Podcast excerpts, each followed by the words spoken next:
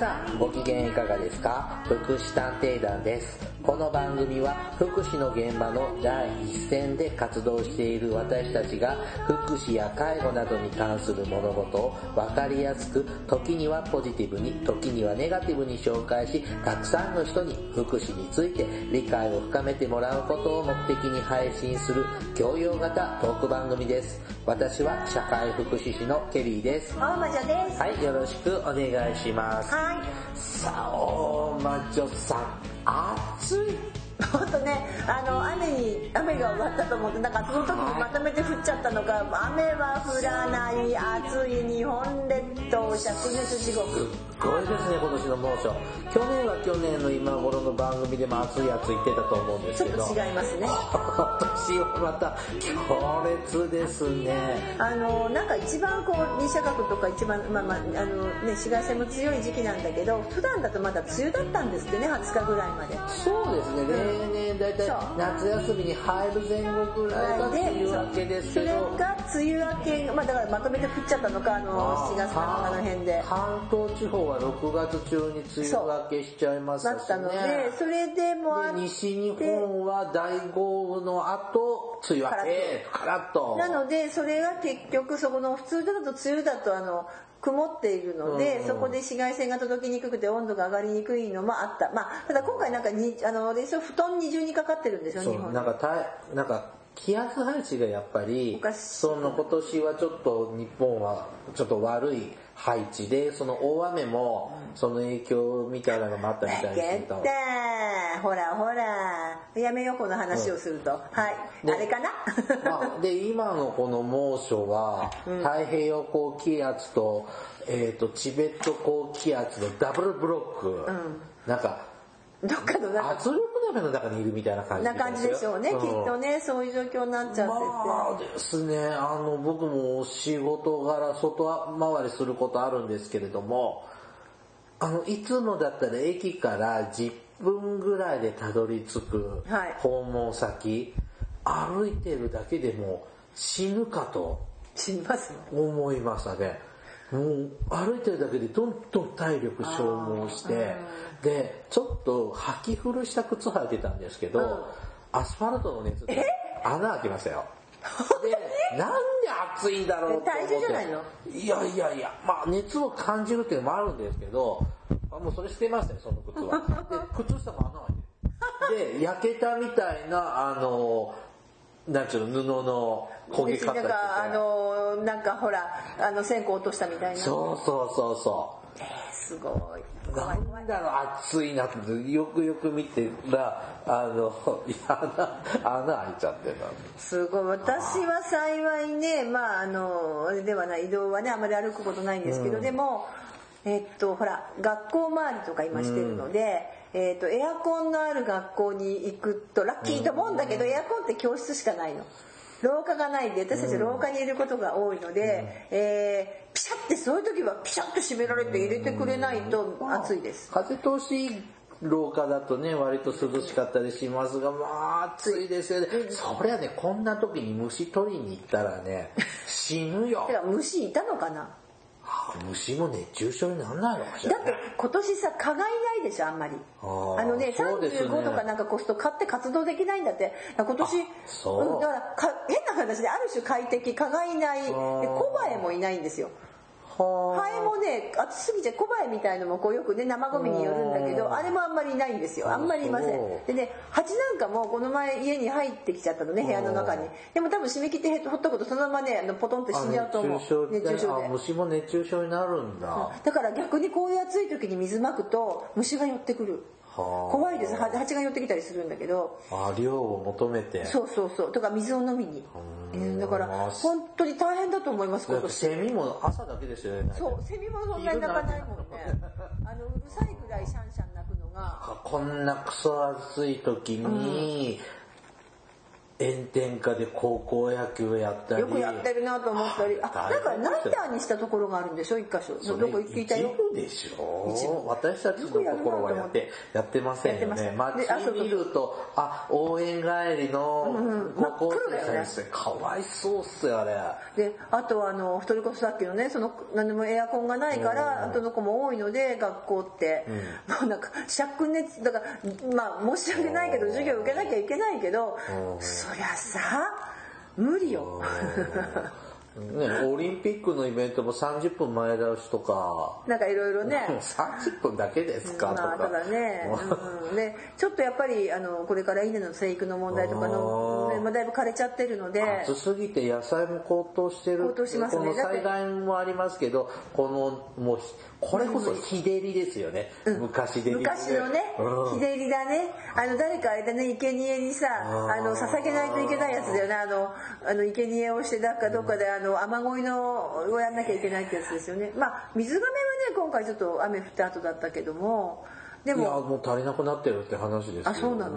僕ももう10分おきに30分おきに喫茶店であそれ違う水がめじゃないだしちょっとこれ本当に気象庁も災害って言ってますけど、ね、そう災害並みって災害とねあの豪雨災害の後今度この際いや本当に今回ほら体育館とかで今さ過ごしてる人たちめすごい大変だと思う、ね、あのほらこれも高温注意報とかって言いますけど、うん、これもなんかその大雨注意報大雨警報とかみたいに、うん、この熱関係もなんかそういう注意報とかしてもらわないと高温注意報とか出る時って違うじゃないですか、はい、ああれもなんかどうすんだろう。まあでもこれで働いちゃダメってなったら大損害ですか？難しいんでしょうね、ね、でもほらっていう話なの今日。違いますよ。ねあの気をつけてくださいね。はい皆さんね。はい。あの今回ちょっとやりたいのは、うん、あの半年くらいなのかな。静岡県熱海市のはいはい。なんかはいはい。あのー、公立の宿泊施設、うん、であのー、聴覚障害がある方たち100名が宿泊を依頼しようとしたら、うん、まあ、うちのところは障害者に対応する設備がきちんと整いきってないので100名の方も泊まりに来られても何かあった場合対応ができませんのであの宿泊はお断りしますと。えなんで？っていう対応をしてそれってって言ってこう苦情が上がって。それはダメじゃない？ででそのそれに対してまあ管理している行政市や、まあ、市はごめんなさいって謝罪したよってニュースがあったわけですよ、はい、うんであのー、えそれってダメじゃんって思う。はい思う。のとまあ確かに100人来られたら対応できないし、設備も整ってないから、えー、っと、それは断って正解だよねっていう意見も多いわけなんですよ。えー、そうなの？嘘。で、あのー、で、そ、それがね、その、まあ、そこの件に関、このニュースの件に関して、それが、まあ、苦情なのか、ね、うん、あのー、あんたらもずうずうしいよっていうのが正しいのかどうかっていう話じゃないんですけど、そのまあ最近こう利用者からね、こう、こう福祉介護サービスを使う利用者からのなんか苦情がちょっと質がちょっと変わってきたような感じをして、あの、そのね、宿泊のがどどうだこうだって話じゃないんだけども、ちょっとあの、まあ私たちサイドからこう見えるこう利用者の苦情、うん、うん、でどう解釈するのかな？っていうようななるほど。なかなか難しい話ですね、うん、あの僕らが一方的に被害者って思っちゃうこともあるし、あの、まあ、確かにこちらが悪かったって思うのもあるし、ちょっといろんなのをちょっとね、検討してみようかなってことですね。はい。もっとおしゃべります。よろしくお願いします。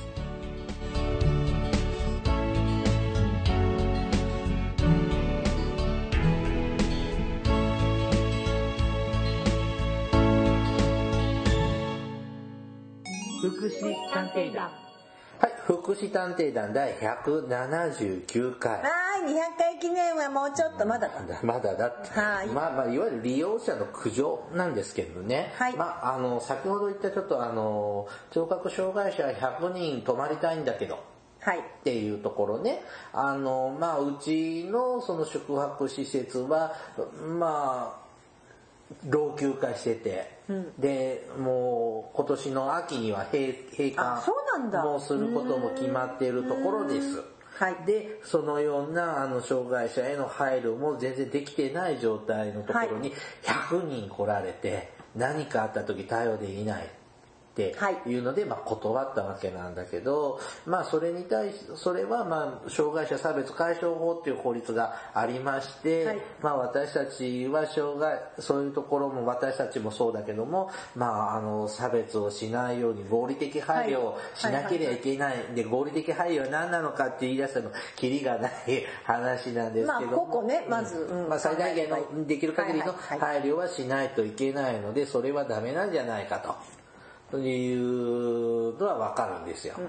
なんで、まあでもね、ど素人の、その、大体公立のさ、そういう、とある、ちょっとた公立のタイプの宿泊場なんかだと、障害者への、こう、対応が上手にできないスタッフさえー、でもん、バカなんさだろうなと思った。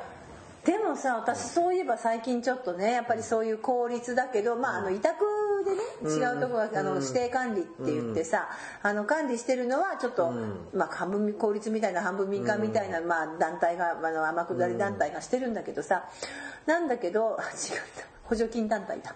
やってるんだけれどもえー、とそこも聞いたらさそこなんかはまああのそこはね大人じゃなくて学校さん向けの施設で、なんだか特別支援学校とか何でもかんでも来てるよ、だからそこもいろんな考え方もあるじゃないですか、責任者の。だけどさ。でも聴覚障害の人だからっていうのがまあ確かに歌詞の時に音が聞こえないけど、例えばね別にでもさなんていうの？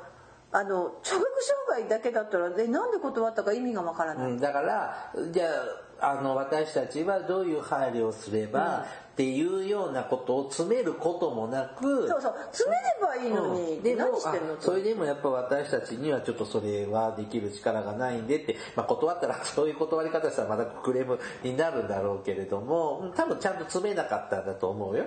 ですね。いわゆる門前払い系で終わっちゃってるから、あのーダメだったと思うんですけどもまあでも実際本当に火事が起こってよちゃんとあの誘導できなかったらまた苦情来るでしょ？まあね、うん、だからどっちに転んでも苦情来るんだよって思うんだけども、でも大人のでしょ？泊まるのは。なんでしょうね。で、まあ聴覚障害者って言ってもね。そうそう分かんないけどね。ああの聞こえないまた聞こえない人もいれば、うん。多少ね何か、のうん。だからその辺に関してちゃんとリサーチして、まあねあのユースにアセスメントをして、うん。そうそうそう。でこうこうこうだからダメですならいいけど、うん。それもしないで断っちゃう、それはダメだよね、うん、だと思うね。詳細は知らないけどね。まあね。で、はいはい。ああ、って思ったよね。まあ、で、最でも近。そうかそうなってくるとさでも違うやめたこの話をすると他に曲がるわ、で、あとね、ちょっと僕のし友達でもないけど、まあ知ってる身体障害の方がいるのね。で、ちょっとこの間、共通の人たちとちょっとお茶してた時に、そういえば最近あの人どうしてるの？ってはいこうまあお話ちょっとしてたですね。ちょっと家庭でいろいろあったって聞いてるから、ちょっとで、あの人ね、今すごいんだよって言ってて。え何がすごいの？あのクレームがすごいんだって。へえで、そのホームヘルパーさんとかはい気に入らないと次から次にもあなたは来ないでください。あで、で市役所に言いますよ。ー、うん、まあ言えばいいじゃんで、市役所に行って、こう、泣いて私は訴えるの。ああ演技派女優、うん、で、男優。で、その友達にね、そのその人は、はい。その共通の友達にね、あのね、何か市役所に言いたいことがあったらね、泣くといいよ。私いつも嘘泣きするの。それ。そうすると何でも言うこと聞いてくれるから、あなたもそうしなさいって。あら素敵な指導ご指導をいただいたわけね、でそれはダメだの。まあいいじゃないもそのね。それはそういう手段だよ。そういう生き様だよ。で、だけど、なんかその苦情の言い方もなんかもうちょっと一つ気に入らないことがあるとってカンカンに怒ってつってちょっとやりすぎじゃないかまあねまあでもさなんでそんなに苦情を言うんだろうね。あ喋りたいのかな市役所の人とななんでそんなにこうなんていうの？そのヘルパーさんに対して攻撃的なんでしょうね。自分の思いにいかないの？うん。でダメなことはちゃんと筋を通してダメって多分ね言える人がいないんだと思う。ああなるほどね、でもさ相談支援だってついてるでしょ？ヘルパーさんがいるってことは。うん。相談支援はどうしてるんだろうね。コロコロ変えられたら面倒くさいだろうねねいろいろ多分ねその人は相談支援専門員っていうポジションがどういう人なのか理解してない。セルフじゃないです違うんだ。いるんだけどあの昔のまん。まあの市役所行政から措置してもらってる感覚であのサービスって利用できるんだと思ってると思う。でまた相談支援専門員さんはまあその障害者の業界の障害者の人たちから聞くととてもですね 評判のよろしくない。もしかして。もしかしてそうなんです。あの人？あの人で。いやねなんか今日はそのあのそういう電話話が出てきちゃったでだからほったらかし。ほったらかしだし何も動いてくれないし。あわかった。はい。うん、なんでやだわってなるしだから制度もよく分かってない。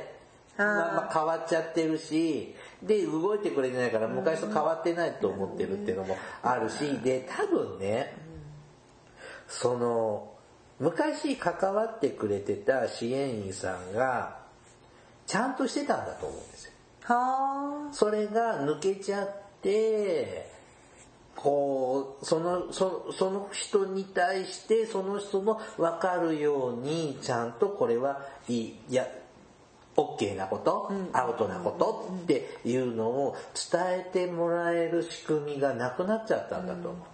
ああのそうだよね。まあ難しいけどあななんて言ったらいいのかな。どこまでが苦情なのか、まあそれともそのさ確かにねあの気に入らないちゃんと思うようにケアをしてもらえないって言って、ヘルパーさんを変える、場合によっては介護保険だと、ケアマネージャーを変えるってものすごくあのいや私も知ってます。ん。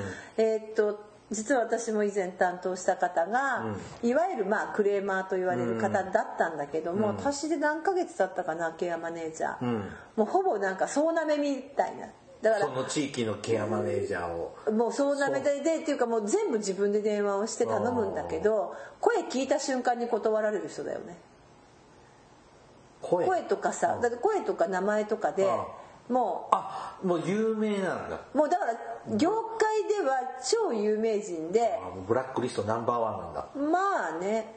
だけど本人あんまり気づいてないんだけれども、うん。それに、うん。だからまあただね私はあの一番長く担当させてもらったらしくて、で今あの実はもどあのもう一回やってくれないかっていやもう私辞めたからだできませんで終わったんだけど、何度もアクセスあの本当に何度も連絡があったんだけど、私の中ではまあというあなんていうの、いやこの人はそういう生き方なんだなって理解して、で別にいいの。あの、自分のところで何ヶ月かいるでしょ、ん。手離れるでしょ、さよならって、ん。だからその自己決定だもん。我々側はねそう。れで済むんだけど本人はそれ望んでんのかなってちょっとね望んでないような気がするのねコロコロ変わるのは。まあ本人そう言うけどね。結果論はでも。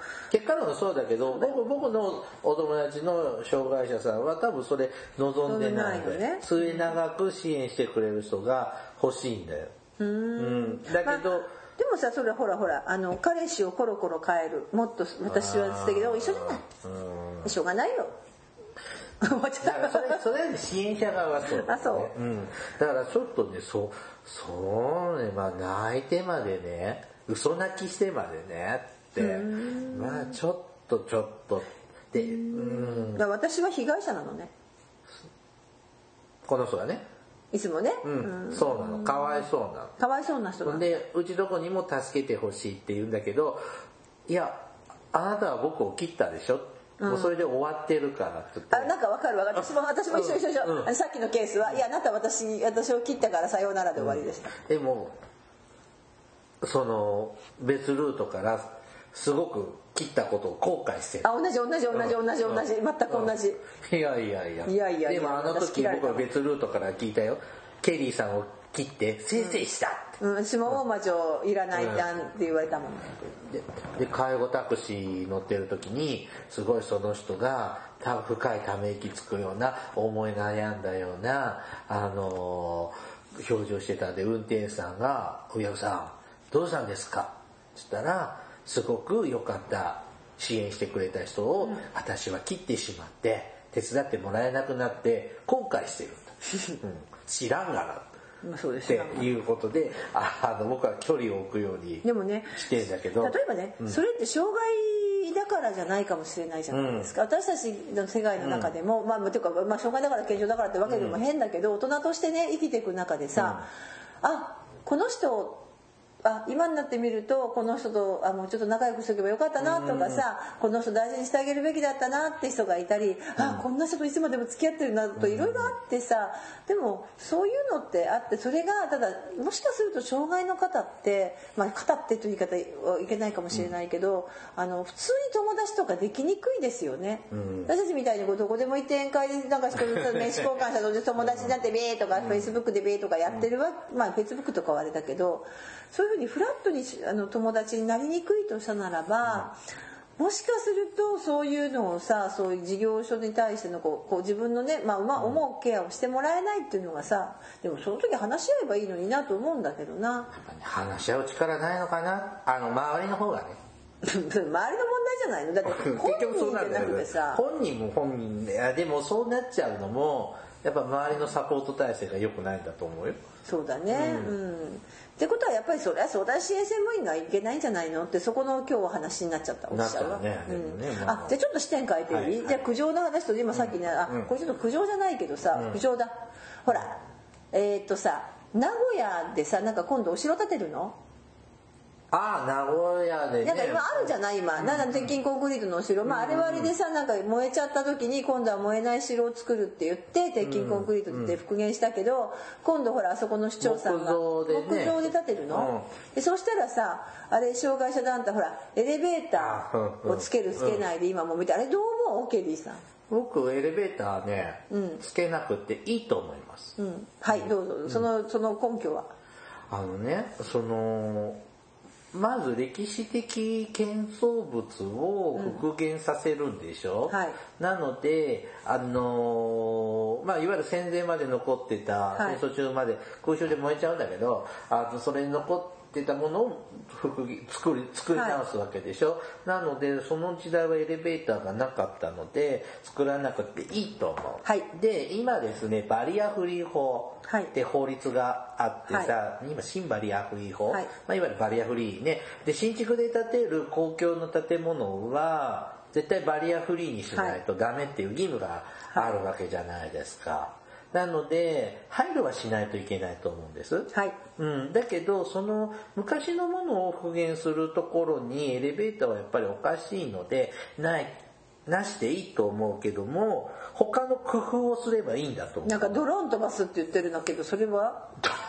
なんか言ってたじゃんドローンとかでもそんなのが出てるわけで分かん。ないこと言ってたよあの人。だからあまりにも具体的じゃないので起こってるのもあるんだろうなと思ってなんかねバカバカしいようなこと言ったらその頃には技術が進むっていう具体案がないんですよ。うん。いや僕ねか僕はこう妄想してるのはあの確かにそのと本当今でも現存の木造の天守閣っていくつか残ってるじゃないですか、まあ一番有名なのは姫路城？姫路城ですね、はい。国宝が6つあるんですよね。ほう。ん。えっ、と彦根、うはい。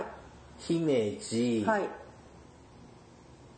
ほら2つだよまだ。2つだよ2つ松本はい。あとなんだっけ？知らない？あ松本犬山松江。はい。5箇所だ。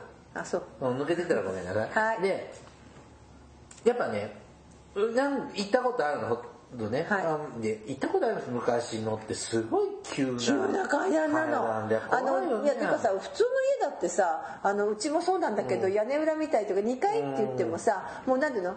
昔もそうだったよね。はしごみたいな。階段で落ちちゃうもの。天守閣はそんな今の住宅じゃないんだもん。う。ん防衛のためだったりするもんだから敵が来やすいように作ってておかしいのでだけど階段は多分そういうものができるわけでしょ、はい。うん、だったらねあのーほら階段の横にほらなんていうの？階段のエレベーター、はい。うん、とかつけて何とでも補えると思うんですよ。まあ、あそうか。でねなんでそんなこと言ったかとまあ、まあちょっと今まあいろいろね苦情とかさっきのあの,、あの障害者差別解消法もあって、で私もねまあ、私どうでもあのごめんなさい。あまり歴史に興味がない、まあ、どうでもいいじゃん。どっち転んだって復元じゃない、ん。なんなら今の鉄筋コンクリートでいいじゃんぐらいの人なので。いダメダメ。今って鉄筋でお城作れないんですよあ違う違う。作るんじゃなくて今のまま残せばよかったのにって思うぐらい。耐震性がなかったんだ。耐震性がなくてあの全国にコンクリートの天守閣っていっぱいあるでしょ？あります。あれのほとんど耐震性ないのあそうなの、う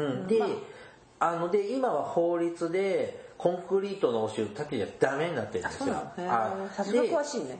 ででもそれは、まあ、その明治維新があってその江戸時代のものは壊しちゃえっていう時に壊しちゃったものとあと戦争で空襲で焼かれちゃってっていうのの、で、まあ、ともかくなくなっちゃったわけよね。で、やっぱ高度経済成長時代の時は、やっぱお城、こんまあ、昔は鉄筋コンクリートっていうのは、憧れのものですから、だからそれで、こう、お城を復活させるっていうのは、あの、高度経済成長時代の時には、やっぱりそう、あの、復興の証であり、あの、こう、豊かな国になった証としてどんどん作ってたんだけども、今は文化を大切に。だだからね違う違うあのね私はね、別にねまああんまり興味ないのでどっちでもいいんだけど、ただえっ、と私もねだからもう木造で逆にねどうしても木造で復、どうせ復元じゃない、うん。復元するんなら、もういっそのことをそんなに完璧さを求めるなら、もう誰にも後悔しないでお殿様とさだけにしといたらってもうそれこそさっきのねものすごい急な階段なんでしょ、だからものすごい急な階段お年寄りが登れると思わないの。うん、あ高齢者の方はね言って。ましたね。あのーもうだんだん年取って登れなくなるんだから私はもう諦めてます。そう。だから例えばさ、もうその障害だから高齢だからとかさ、そうじゃなくてさもう後悔するエリアをもう決めちゃって、上の方がだって痛むでしょ？あんなの乗せたら、でも復元するんだったらさ別に後悔しなければいいのにって思っちゃったりしててだからそういうのもさ、まあ、今障害者団体がねエレベーターって、あの話もしてるし、まあ確かにでもね木造建築でエレベーターうんと思いながらえっとでも逆にあと木造建築であるお寺さんなんかはついたりしてるのね横にちゃんとエレベーターとかね、だからなんて言ったらいいのかな。あの、まあ、特にあれが公共の建物なのであれなんですけれどもなんかね高等無形なのよでもそのあのし何市長さんのいいとこがさ市長が言ってるの花とかドローンとかさいやなんかねちょっとね雑よ。なの。たもしかして構想の中にこの円盤の円盤の中に立ったらそう。ご飯と光に包まれてそうそうそう。ビビビビビビビってこうなんかメーステルとかと一緒にあの瞬間移動ねあの転送装置ね、うんだけどちょっとねもしかするとさっきの、ま、でで話を大きく戻します、例えばさこうなんていうのかな細やかさなのかな、だってさっきの聴覚障害の人を断りましたっていうのもそれもっと細かくさ、まあ、まあ一人一人は100人無理かもしれないけど、何が困ってて何ができてできないってことをもうちょっと明らかにしなきゃいけないしなんか河村市長もさなんか雑じゃない？そんな。ね。あの犬山城。はいはいはい。ね、あの、あの国宝で、本当に戦国時代のお城のまんまらしいんですけれども、行けないの、車椅子の人。うん。で、行くの、犬山城まで。はい。で、まあ、その、丘の上みたいなところにありますから、はいあの、一番下の海抜0メートルエリアから、もう、ゆるやだらだら階段とか、あーはいはいあの、坂なんですよ。ほんで、天守閣のとこまでかろうじて行けるの。はい。で、入りたいんですけど、ちょっとまあスタッフさんみたいなのいるけども、いや、無理っすよ。って。いや、私たちはもう手伝えませんので、自分たちで何とかしていくんなら責任は取らないですけど、行ってみたらどうですかなのよ。で、いや、無理だよねっていうので、ちょっとこの人の体格的なものとか、体質的なものもあって、無理だ、やっぱ無理だったねっていう風に、本人にも納得してもらった。で、一方でね、みあの、大魔女さん、お伊勢参りって言ったことありますよ。今で言おうと思った、うん。最後のところはかあれです。階段です。あそこは絶対バリアフリーにしません。なんで、あの、内宮ですね、はい。伊勢神宮の内宮のあの宇治橋渡ったら砂利道でしょ。あれも大変。そこね車椅子の人が行きやすいように一部でも舗装してくれたらいいなぁという声があるんですけど全絶対やらない。絶対やらないんですよ、はい。そう。であのやっぱそれは伊勢神宮の伝統だから。うん、であのその伊勢神宮の観光ボランティアの団体なんですかね、あの電動そういう砂利道でも行けるタイヤの太いようなね。あの電動の車椅子に乗せていたくれてあれちゃんと本殿まで行けるのかな？だけど一番最後の内宮の一番最後に階段上があって拝むとこは絶対ダメで、でじゃ、じゃあ、ちょっとね、まず砂利道はそれでフォローしてもらえるんですよね。私も見たことあるんですよ、行った時に。そう。ああ、これかって思って。で、そこから、えー、4、50段の階段あります。あるのよね。で、そこに、本殿が、はい。本殿でいいのかね、あれね、あるわけですよ。式年制宮するとこだよね。うん。20年にそうそうそうそう。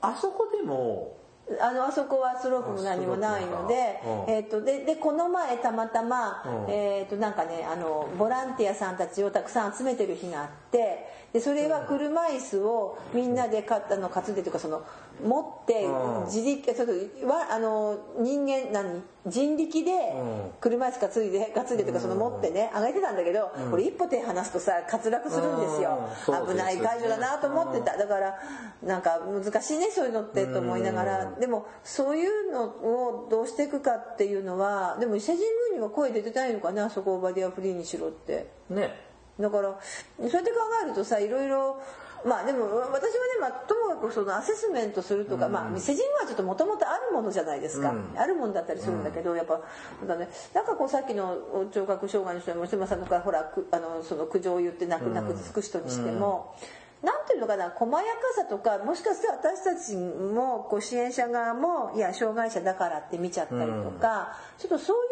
面もあるのかな、だからそれでこうなんていうのかな変な苦情がさこううんぐちゃぐちゃぐちゃってなって余計ややこしくこう絡まったりして。うん。なんかね、どれにしても説明不足感があまあまあそういうことそういうことそういうことそういうこと。ん。だからなんかこう例えばね説明すればさお互いが説明すれば苦情にはならない。まあ私も最近ちょっとあの利用者さんから苦情をもらった話もあってさまあそれは私じゃない。私も悪いまあ私はっていうよりもあのそれは事業所がね苦情まあ事業所がなんかいらんいらんことしたというかまあまあどうでもえそんなことするの？っていう余分なことしてくれて利用者さん怒らしちゃったんだけどまあ要するにあの本来はヘルパーが来ます、うん。そこにヘルパーじゃない人が同行してきてた。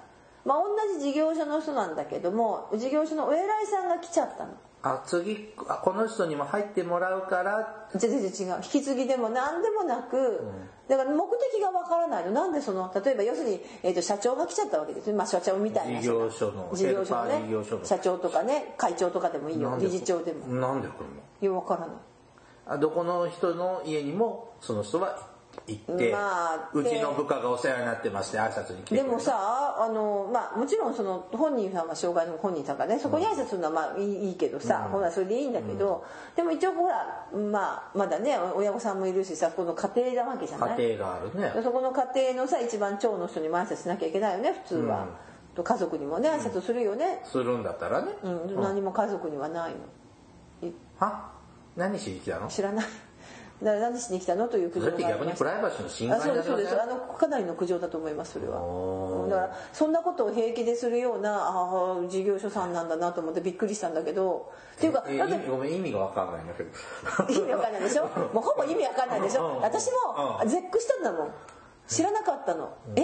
ってそんなことがあったんですか？って言ったら「いやなんだか知らないけど家に名刺が置いてありました」って。ど泥棒とは言わないけど不法侵入ですよえー。ほぼ不法侵入ですよ。するそんなこと。しないいや気になる場合はあるよね。でも行きたくてももし行くならこういうものが次行かせてもらっていいですか？って許可を取るだしせいぜいアポなしで行くんだったら家の周り見るぐらいかな。まあ、あとあの扉開けた時にひょっと覗くぐらいかな。でバレないように逆に言えば中にうん。中に人がいますからうん。中にいる人にバレないようにします。こんなちょっと大変な家の状態なんだよっていうのをそうです。あの職場でね事業所の方でまあまあ聞いてて、教まあちょっと何かのねうん。検討会にもあるけど。気になってでも家の中には上がらなはい。いな、だから結局のところ、まあ、そこもねあの苦情っていう形になるんだけれどもだからあでもそうなんですでそれも説明不足でしょ？本当はこういう目的で航行したいので一度そうなんかねそのなん連絡ミスとかさ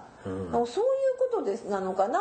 やっぱり苦情のもとっていうのはまあうんなんかそのなんていうのないつも泣泣けばいいのよっていうのはちょっとどうかと思うけどうん。あそうそう実際さ私すごいミスすごい大きなミスしたことがあってあのあるこうちょっと障障害というか車椅子も使ったり、えーと杖も使ってるレベルの方をあの講師で招く時に、前日ぐらいにあやばい階段しかないって気づいたので会場が2階で。いや階段しかないじゃないっていうことに気づいて、前々日ぐらいだったかな。だで慌てて本人に電話して、もうあの謝罪をしたんだけども、でもそれはまああの知り合いでもあったことが許してくれたし、あの別に階段登れるのでって言ってくれたんですけどでももしかすると例えばその階段しかないあの、ね、車椅子で来て階段しかない。でうちはもうか車椅子で来たらみんなで釣り上げますとか、いろいろ合理的配慮をすることは約束したのそこで、ね、したんで何でもなかったんですけどまあ我慢してくださったんですけど、例えばその人が来てだから例えば来ないでくださいとか、今回の講義はなくなりましたとか、例えばねとか今回そういうお話ねあのなんで会場ちょっと狭いけど別に変えますとか、したらもしかして怒ってたかもしれないよね。うん。うん、だからそういうなんかこうなんていうのかなこうやり取りっていうのがちょっと、あーって思ったこっちがまずいなと思った時のやり取りとかっていうのはすごい大事かなって。あとねやっぱりこう受ける側の知識？そうそうそう。ないよね、うん。思い出したのいろいろ思い出した。私もそう、いろんなこと思い出した。これ喋って。あのマッサージを体験してもらいたくって、いやあるじゃない？あちこちうんはいはい。で、で障害のある人なんですけど「あ全然いいっすよ」って言われてたんで予約したの。で前日に「やっぱダメなんです」多分上から言われたんだろうねそれってあの普通のマッサージ？普通のマッサージ。なんたらマッサージと違うお姉さんがしてくれる。あ違う違う違う。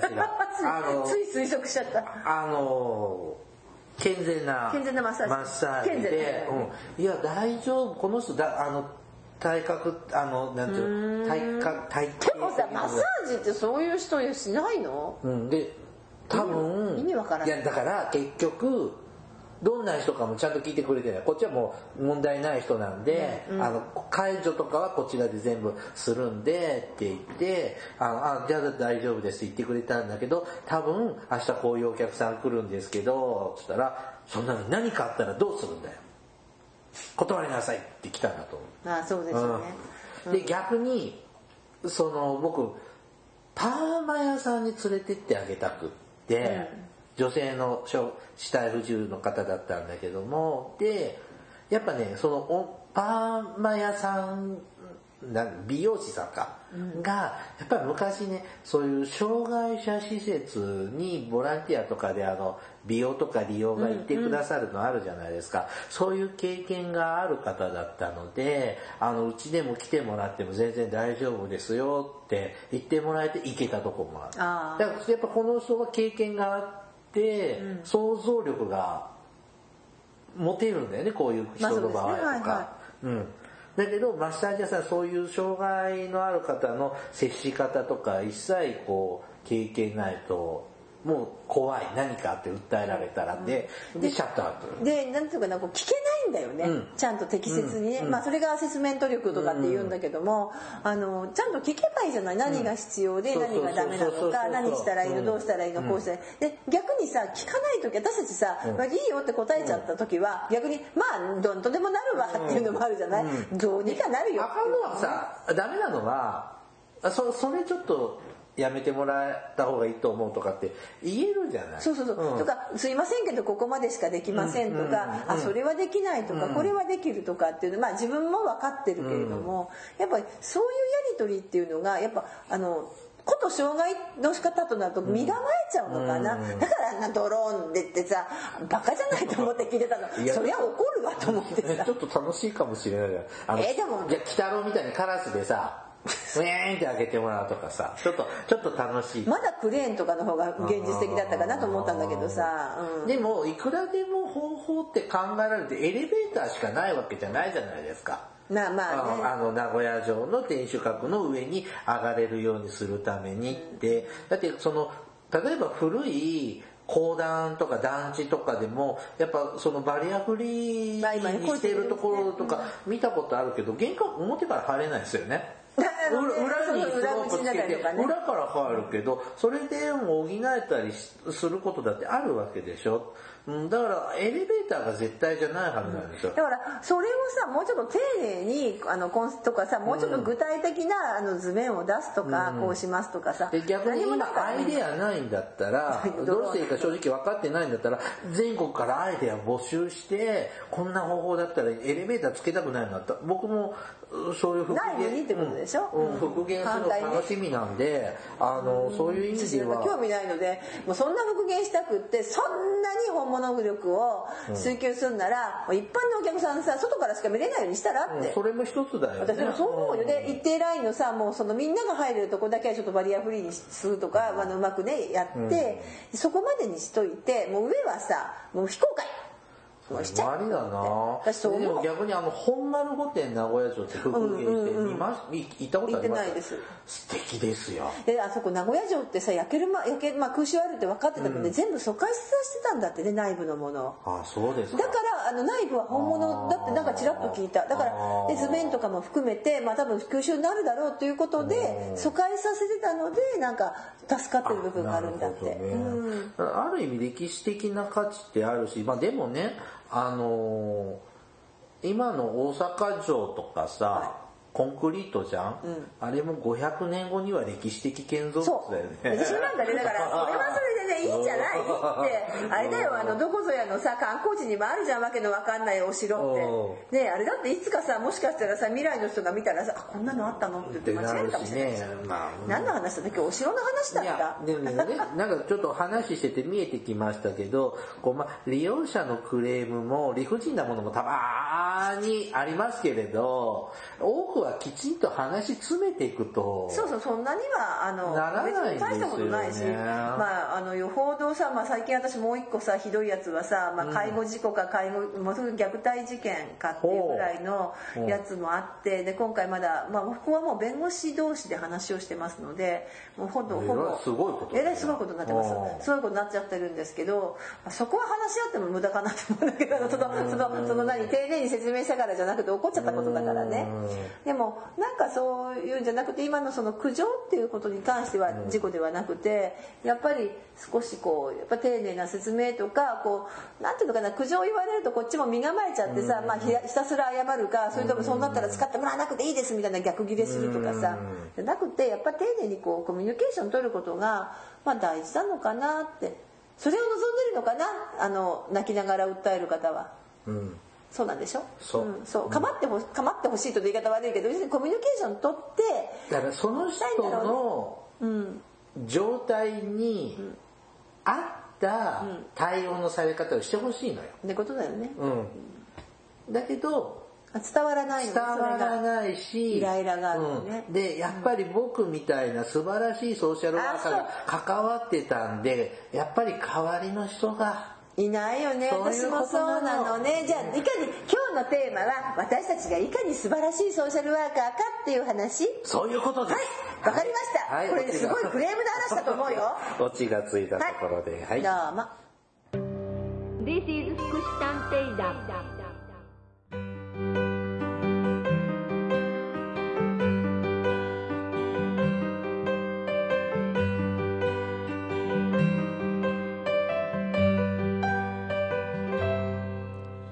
エンディングです。なんか今喋ってて頭が整理できたって感じですか、うん。今回は。ううん。ん。だからそのやっぱりちゃんと普段からしっかりコミュニケーションを取っていくこととでもどうしても相性的なものって無理ですけどもまそう。ああんまり理僕理不尽なのって経験ないんですよね。私もねあんまりねむちゃくあの本当にこっちがミスしちゃってごめんなさいとか、とかある、うん。ででもねやっぱり些細な誤解あるあるある。のが次の日に謝っときゃまあ。普通の話が数ヶ月放置して 大事になったっていうのは経験。僕の僕がじゃないんですけど、うん。まあね同じ職場のスタッフがっていうのはあって、まあ謝る時はともかくあの早く謝るうん、でだから早期発見ですよ早期発見早期治療じゃないけど。そうそうそう、うん。あと私たちってどっちかっていうとさ間に入ることない？間？あのあそうか。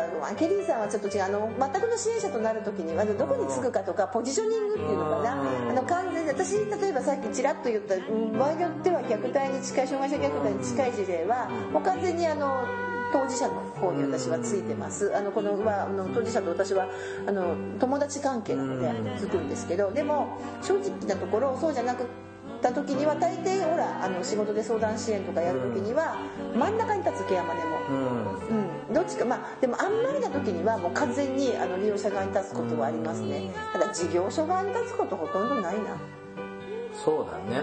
ないでしょ、まあ僕はないね。自分の所属の事業所さえにもなんか立たない時がある。わかります？自分の所属の別のサービス事業所と利用者が対峙すると大抵利用者の方について一緒になってこう悪口言うというのがいつものスタンス。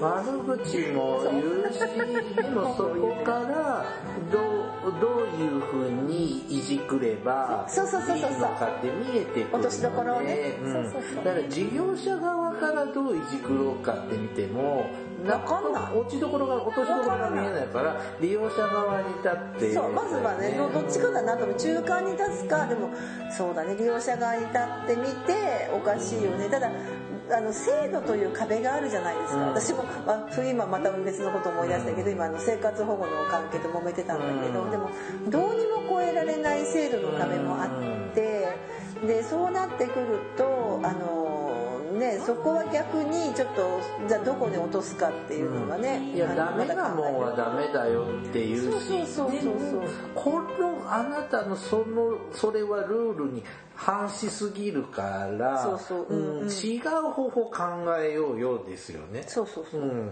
そういうのはありますよね、うん。だからそういうことを積み重ねていくとまあそんなにひどい、まあ、苦情があったとしてもまあ介入したりもでしやするし、まあ逆にあの自分が変な言い方だけど苦情を受けないこう処世術みたいのも身につけたりとか、まあ、よく私怒られてるけどさあちこちから、うん、そんなんはあるかな。うん、でもなんかね見てちょっと最近気になるのはねその新しいタイプのね苦情が増えたって言ったけど、私ね逆にそのレベルで苦情を言われるあのレベルの低い事業所が増えた。あそれはあるしね、うん。ですぐニュースになるのよ ほんでまた見かけるわけよ。でみよくよく読んでみるとしょうもなってそう。思うんですよ。あとなんかこうやっぱりね事業所がまあ介護もそう障害もそう何もかもなんか素人さんが運営してるところが増えた。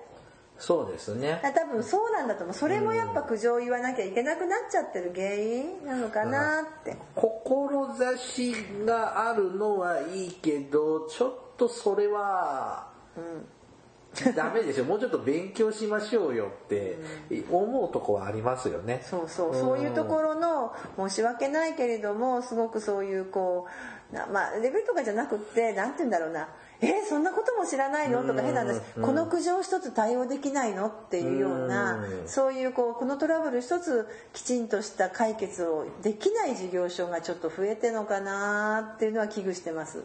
まあ専門職専門職がいるんですけどね。なんかあんまりお声かからないね。ん。うん。いやーね私たちこんなに優秀なのに。そうなんですけどね。という、まあ、またクレームの嵐でございます。うん。まあねあのあ下手や下手だなって思うとこありますね。あーいっぱいある、あの喋れないんでこの後ね、うん、はい。僕もいっぱいあるんだけど、うん。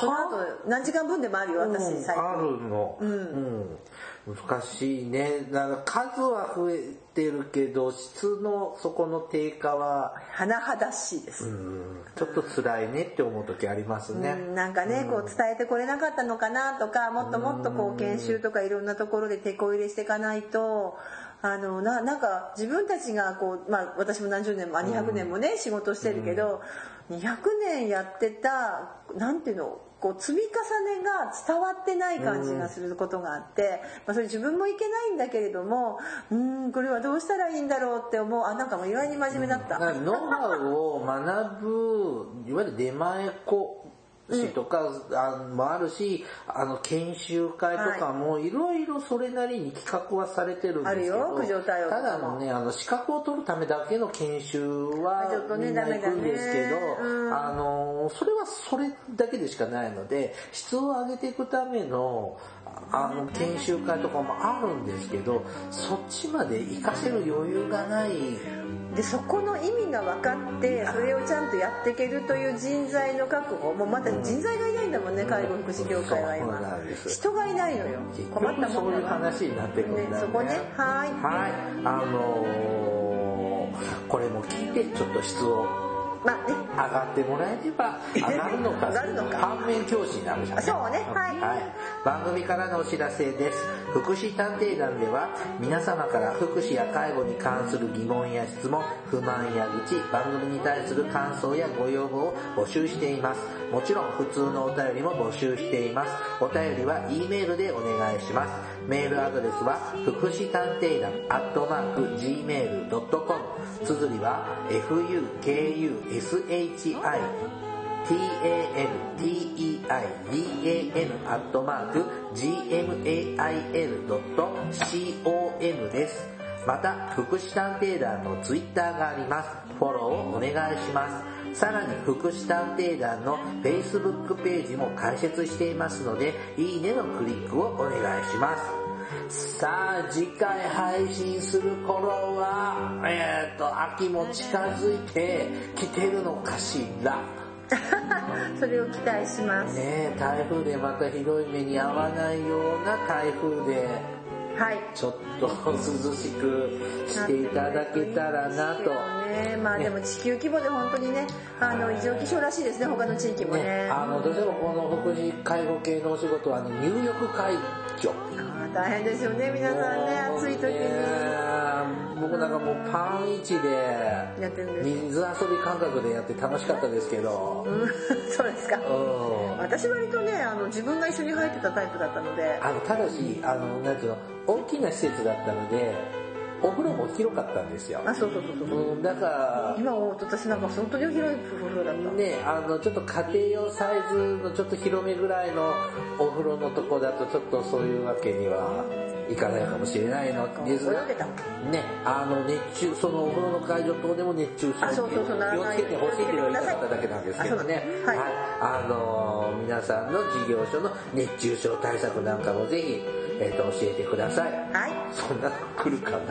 はいそろそろお別れの時間となりました。お相手はケリーと。大魔女でした。それではまた次回お会いしましょう。ごきげんよう。さようなら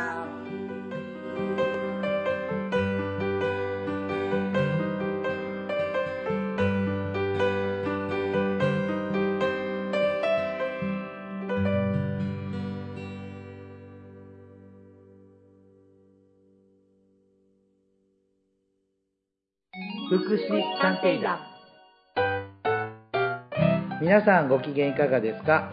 福祉探偵団です。この番組は福祉の現場の第一線で活動する私たちが福祉や介護などに関する物事を分かりやすく時にはポジティブに時にはネガティブに紹介したくさんの人に福祉について理解を深めてもらうことを目的に配信する教養型トーク番組ですぜひお聞きください。